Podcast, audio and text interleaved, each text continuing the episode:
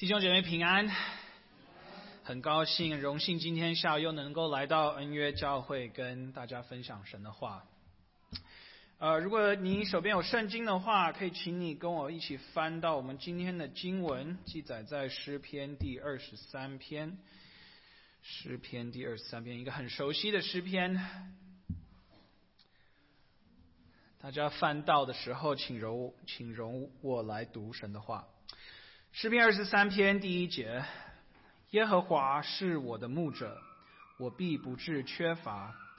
他使我躺卧在青草地上，领我在可安歇的水边。他使我的灵魂苏醒，为自己的名引导我走义路。我虽然行过死荫的幽谷，也不怕遭害，因为你与我同在。你的杖。你的肝都安慰我，在我敌人面前，你为我摆设宴席，你用油膏了我的头，使我的福杯满意。我一生一世必有恩惠慈爱随着我，我且要住在耶和华的殿中，直到永远。这是神的话啊！我们一起来做一个祷告。亲爱的天父，谢谢你让我们今天下午能来到你的面前来敬拜你。孩子很感恩，今天又有这个机会到这边分享你的话语。求你的圣灵帮助我们，让我们看到你的恩惠与慈爱。耶和华，我们的磐石，我们的救赎主啊！愿现在我口中的言语，我们大家心里的意念，在你的面前蒙悦纳。奉主耶稣的名祷告，阿门。啊，不知道今天下午大家来到教会。心情是如何啊？可能你这礼拜过得很累，可能你碰到很多挫折，然后今天你来到教会，想要找到一点鼓励，找到一点安慰。可能你这礼拜生活当中面临了很多问题，然后今天你来到教会，很想要寻求一些答案。可能你这个礼拜看到很多的新闻。啊，特别可能在乔治亚州这礼拜的枪击案，有八位的亚洲人死亡。可能你感到非常的愤怒，可能你感到非常的沮丧。你今天想来找到教会，找到盼望。啊，这些情绪其实我自己本人这个礼拜都也有感受到。然后我发现，在这种时候，我真的就是不知不觉的会回到诗篇。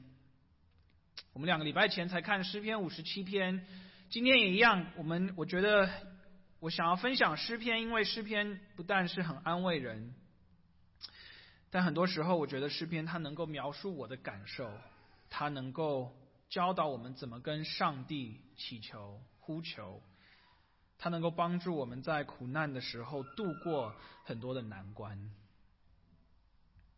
那我们刚读诗篇二十三篇，是我相信我们大家都很熟悉的一篇诗篇。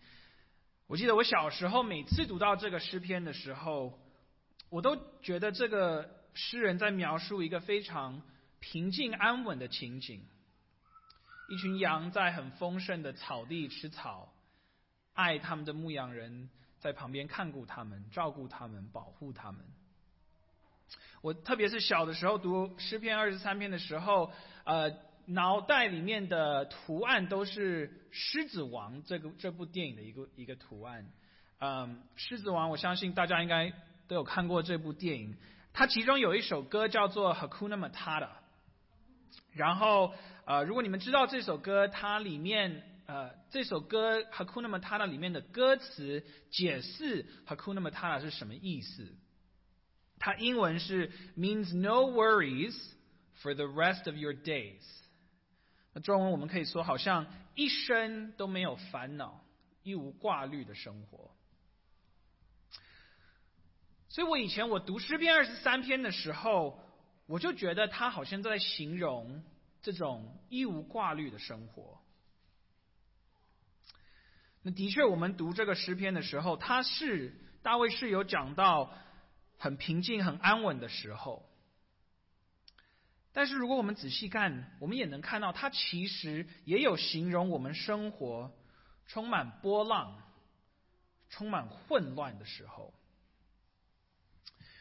我们看诗篇二十三篇，我们会看到，其实作者他不只是形容一个一帆风顺的生活，但大卫写这首诗，他不只描述青草地跟可安歇的水边，对不对？他也讲到死荫的幽谷，他讲到敌人，他讲到碰到挫折的时候。因为这首诗是这么的美，这么的熟悉，我们有的时候会忘记这首诗，它也是在我们碰到困难的时候要跟我们说话。他在我们人生中碰到黑暗的幽谷时候，好像无路可走的时候，这首诗篇能够帮助我们。但另外，我们在读诗篇二十三篇的时候，我们刚刚读完的时候。我们应该也能够感到、感受到一种信心十足的感觉。诗人他一再的在强调上帝在照顾他，在保护他，他让我们感受到诗人他有一种很安心，他有被鼓励，因为上帝与他同在，特别是在他困苦的时候。而我的祷告也是希望今天透过这篇诗篇，能把上帝这个真理记在你们的心板上，能够鼓励你们，能够帮助我们度过任何你们目前在经过的风浪当中。我想透过这首诗告诉大家，因为耶和华是我们的牧者，我们能够很肯定的知道他与我们同在，特别。是在面临生活的风浪当中，就因为耶和华他是我们的牧者，我们能很肯定的知道他与我们同在，特别是在我们生活的风浪当中。啊，我们今天早上我要看我们怎么能够很肯定知道我们与上帝同在，特别是在我们的幽谷，在我们的困难当中，而我要透过两点来看。呃，这个真理，第一点是羊群的生活，第二点是牧羊人的爱。羊群的生活跟牧羊人的爱。好，所以第一点，羊群的生活。啊，这篇诗篇前几节我们都很熟悉，对吗？形容青草地，形容可安歇水边，然后大卫用羊群牧羊这个图案。来描述我们很享受上帝带领的时候，呃，我们啊，当我们人生一帆风顺的时候，他这这前面三节好像在描述这个事实，对不对？因为上帝与我们同在，因为我们有上帝。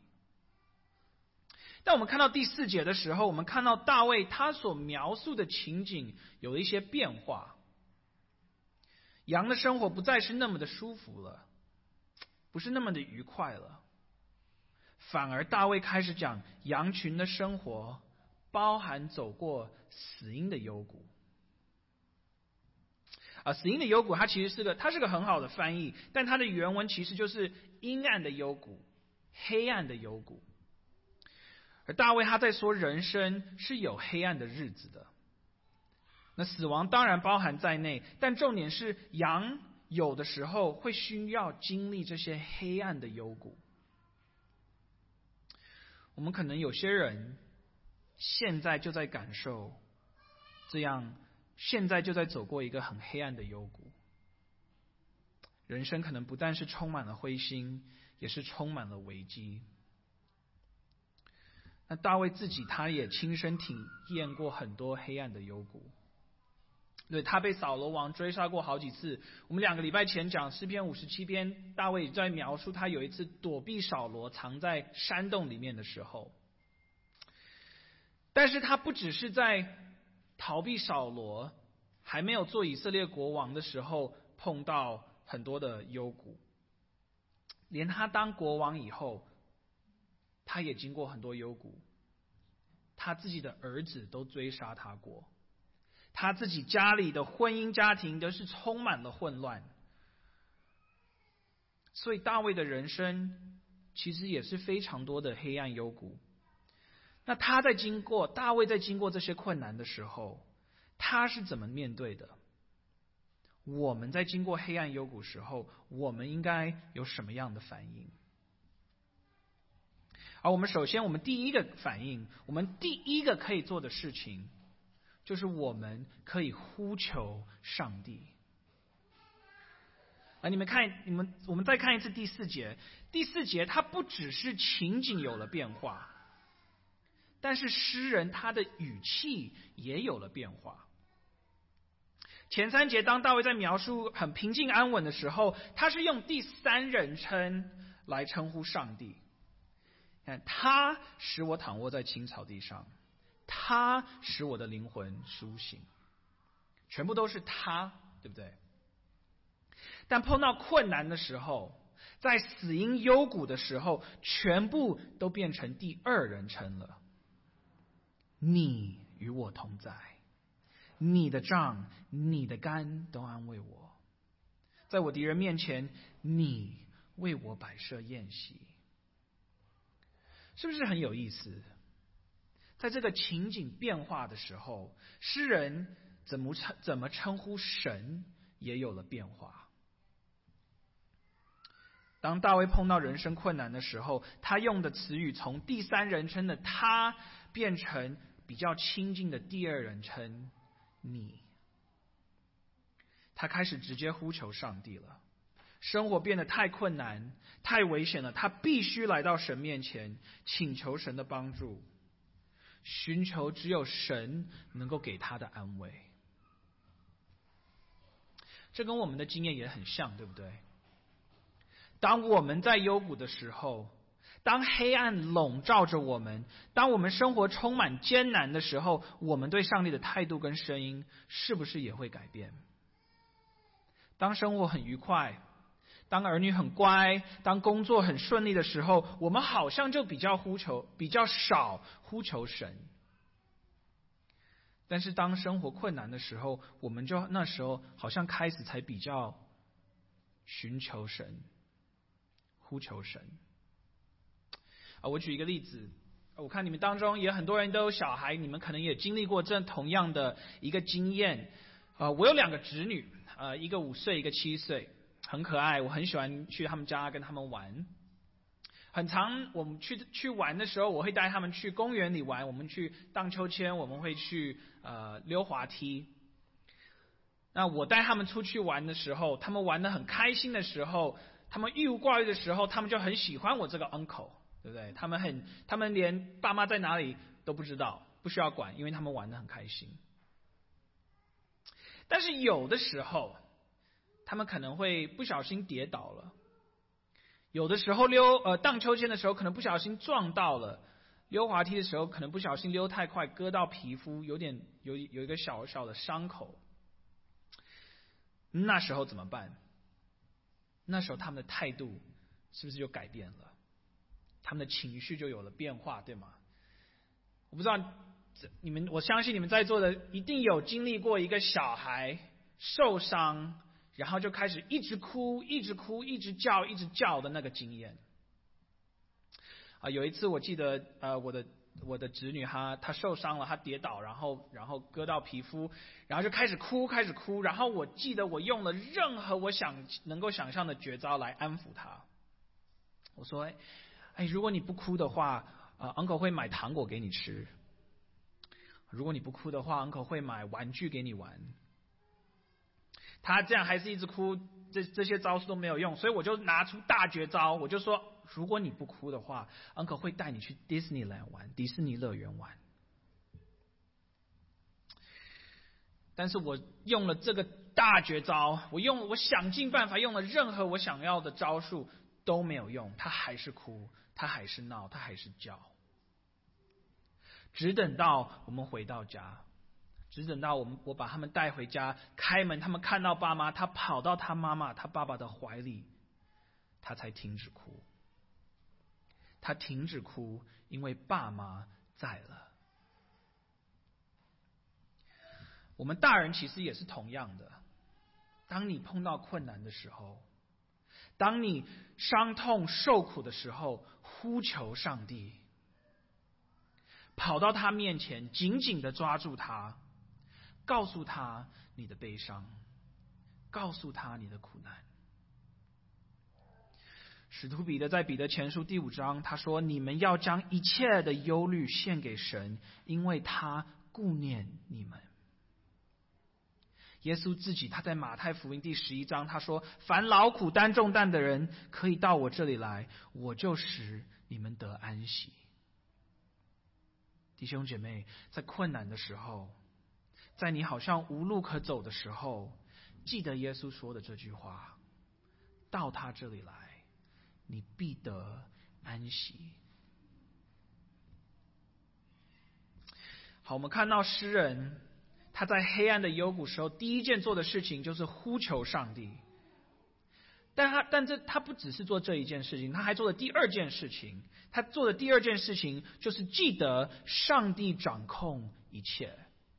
他要记得，他提醒自己，上帝掌控一切。要记得这个有时候非常的难，对吗？我们特别是在碰到风浪、在幽谷、在我们很灰心、我们很多问题的时候，这很难。我们可能会问：为什么这个会发生在我身上？为什么我需要面对这个问题？但你仔细看大卫，他在这篇里面他写什么？他说什么？大卫说：“我虽然行过死荫的幽谷，也不怕遭害，因为你与我同在，你的杖、你的肝都安慰我。”你看，在第四节，这个牧羊人这个图案还在。牧羊人跟他的羊群一起同在幽谷里面，牧羊人的脏、牧羊人的肝都在羊群旁边保护他们、看顾他们。羊群能够看到、能够感受到那个脏、那个肝保护他们。那为什么牧羊人会跟他的羊一起在幽谷里面呢？那不只是为了保护他们。但是牧羊人跟羊群同在幽谷幽谷里面，因为牧羊人他引导了羊群进入这个幽谷。呃，你们再我们看，你们再看一次第一节，呃，第第二节，第二节，牧羊人说，牧羊人领我在可安歇的水边，然后第三节，牧羊人引导我走义路。所以，如果这两节都在形容牧羊人引导了羊群去水边，引导了羊群去走一路，那也很合理的。第四节也是形容牧羊人引导了引导了羊群走到了死荫的幽谷。耶和华我们的牧者，有的时候会让我们体验走过幽谷的时候，但是这就会引起一个问题，对吗？问题是。为什么？为什么一位爱我们的牧羊人要引导羊群到一个充满危险、充满艰难的幽谷呢？想一想，想一想，其实有就一个答案，就是因为牧羊人要带我们到一个更好的地方。啊，有一本书，它叫《一位牧羊人看诗篇二十三篇》，啊，作者叫 Philip Keller。这本书其实很有趣，他是 Philip Keller 是一位牧师，作者是一位牧师，但是他做牧师以前，他是一个牧羊人，所以他对这个问题，对为什么牧羊人要带羊群到幽谷里面，其实有我觉得有一个很好的答案，有个很好的解释。他说，每个牧羊人都知道幽谷很危险。每个牧羊人都知道，狼啊、熊啊这些野兽吃羊的猛兽会在幽谷里面躲，因为幽谷比较黑，比较有一些黑暗的地方，比较难看到。而且除了这些野兽，幽谷也很危险，因为有很多土石流可能会发生，或者是河水泛滥的时候，很多水灾可能会发生，这些都对羊群是很危险的。但是，虽然这些有这些危机，虽然走过这个幽谷是很辛苦的，牧羊人知道这条路是最好的路，能带他的羊群到更好的地方。所以牧羊人他会引导羊群走过山谷，走过幽谷，一直用他的杖和他的杆保护他们，防着他们不要遇到危机。当我们在走过黑暗幽谷的时候，当困难危机围绕着我们的时候，当我们开始疑问为什么我们的上帝要用这些痛苦煎熬发生在我们的生活时候，我们要记得，上帝他在掌控一切，上帝是不会出错的。现在我们生活中碰到的困难不是一个意外。耶和华我们的牧者，他在引导我们走过这个幽谷。虽然我们可能不知道为什么他要这样带我们，我们可以知道我们在走在这走这条路，是因为他最后要带我们到更好的地方去。他想要带我们到阳光灿烂、到草地丰盛的地方。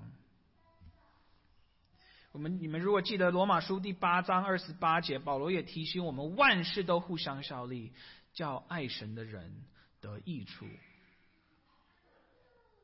然后再仔细看一次第四节，大卫他是怎么写？他说：“我虽然行过死荫的幽谷，他没有写我行到死荫的幽谷，然后就好像在幽谷里停了，或是在幽谷里而死了。”不，大卫说他行过了。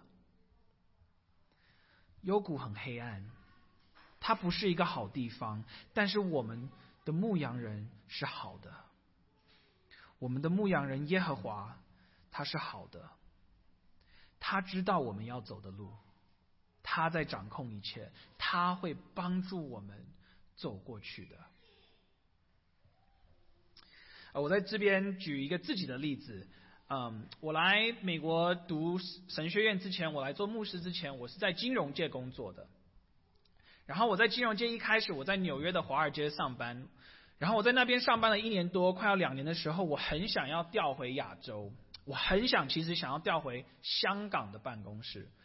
呃，香港是一个很大的金融中心，它离台湾很近。我是台湾长大的，所以我的家人、我的亲朋好友都在台湾，所以我想我很想回香，我很想去香港工作。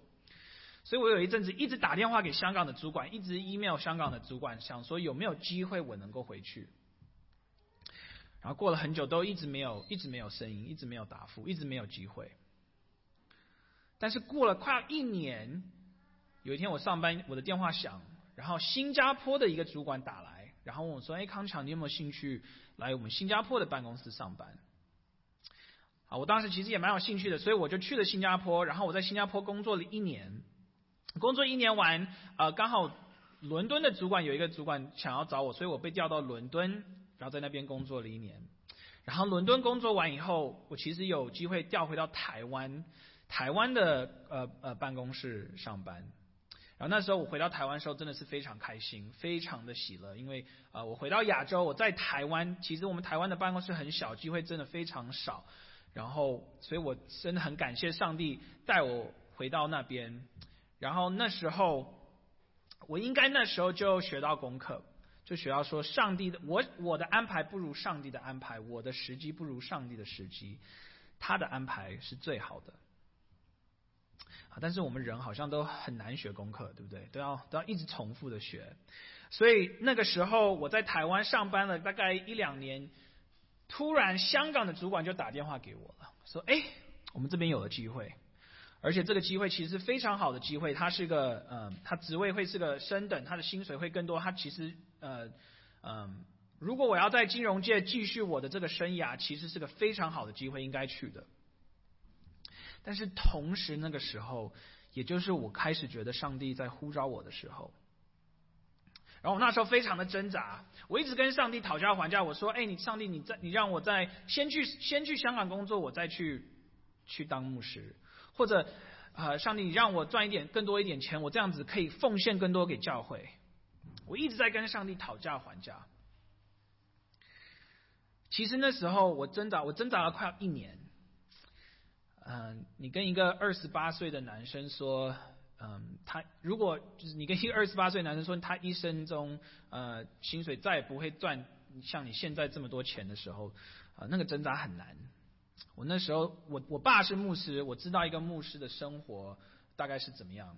我不知道弟兄姐妹弟兄姐妹知不知道，嗯，当牧师不是一个要，如果你要想当富翁的一个一个工作。那时候我非常的挣扎，我非常的沮丧，我非常的跟上帝说：为什么我不想当牧师？他是个非常呃低的一个山谷，对我来讲。我那时候花了一年时间，我去几个几趟短宣，嗯嗯，那那些短宣其实也很帮助我，而且我每个礼拜的讲道有。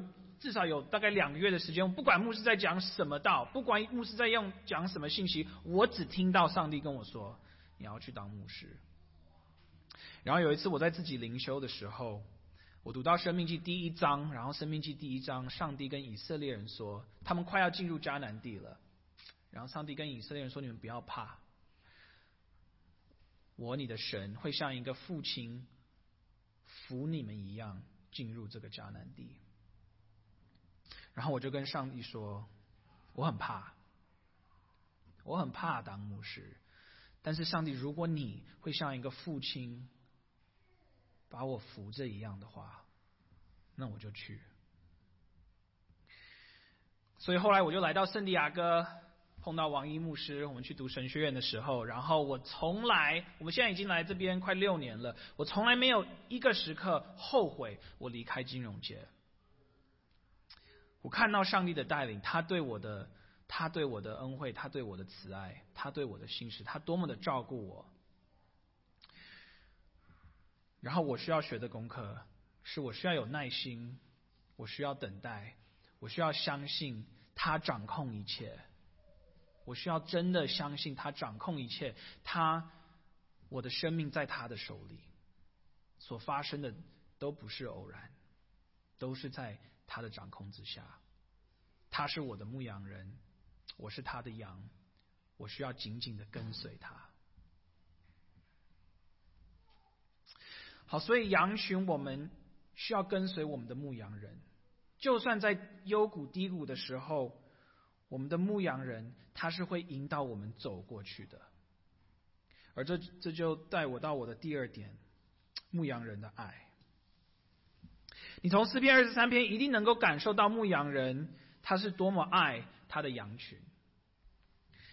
大卫他形容耶和华这个牧者的时候，他都在描述一位很照顾他的羊群的的牧者。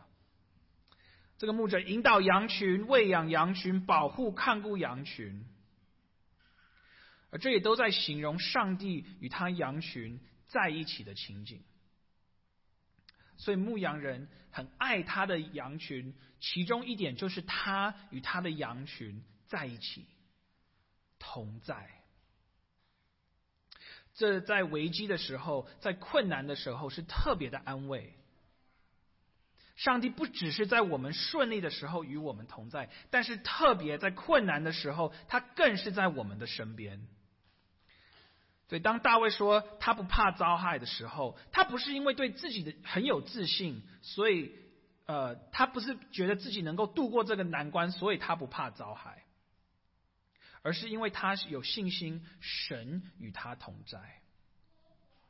我们一直在说他的大卫一直在说你的杖、你的肝都安慰我。大卫他感受得到他牧羊人的爱，因为他的牧羊人跟他在一起。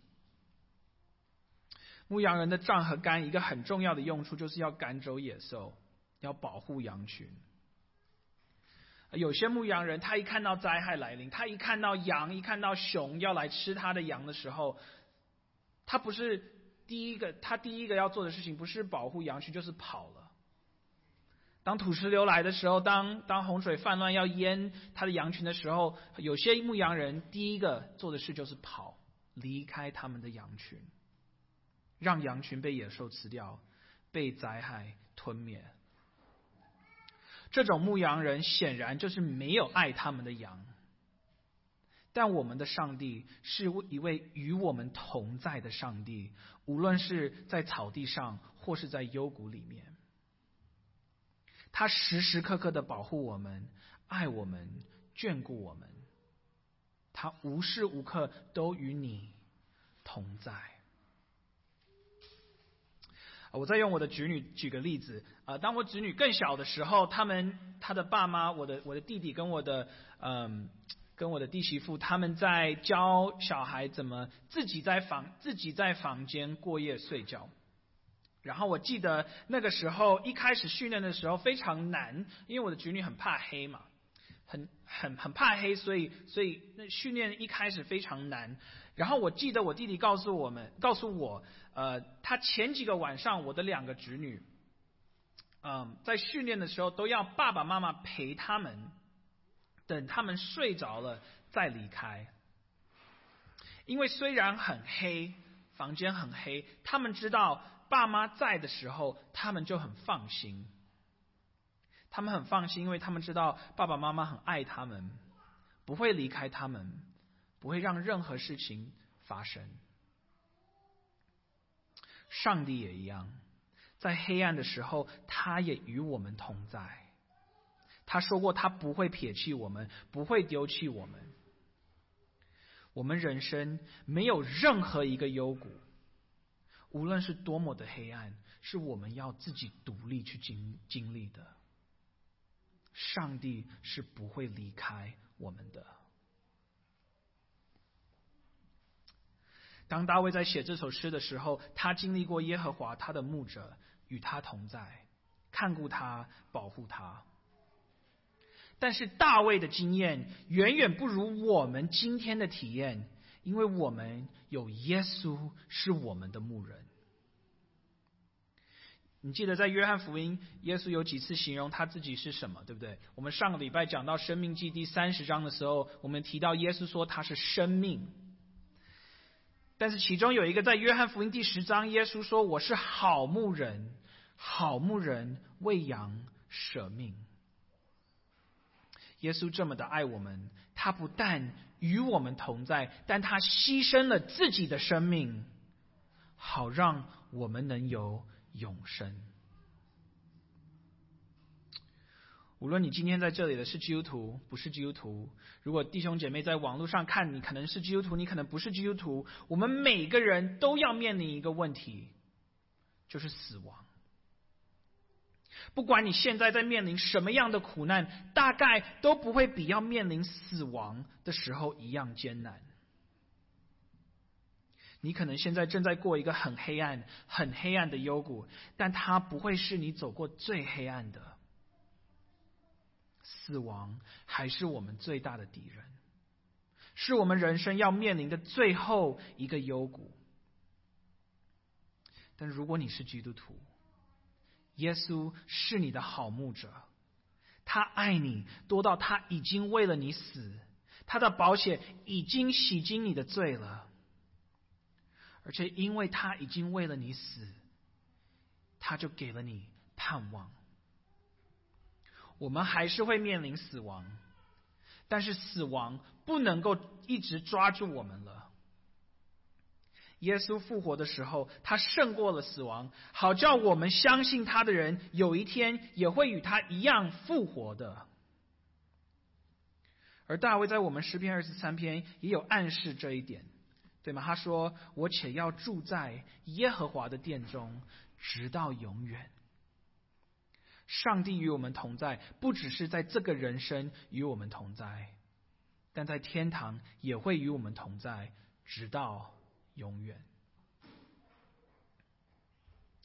弟兄姐妹，如果你是基督徒，不管你现在正在走过什么样的幽谷，或者你未来会需要经历什么样的幽谷，你可以知道你是一定能够走过去的，因为耶稣已经为了你走过最黑暗的幽谷了。耶稣为你所做的。他的完美人生，他的死亡，他的复活，让死亡已经不能再捆绑你了。所以你今天，你今天是有能力去面临任何生活中丢给你的山谷。而如果你今天在座的不是基督徒，或者你在网络上看的弟兄姐妹，你不是基督徒，我也要告诉你，耶稣保证，如果你相信他，那我今天一切所说的恩典也都会是你的。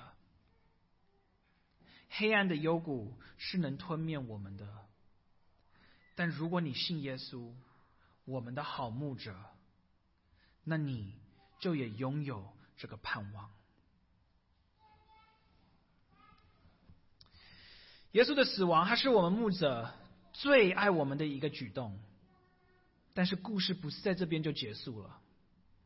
我们看最后一节第六节，大卫说：“我一生一世必有恩惠慈爱随着我。”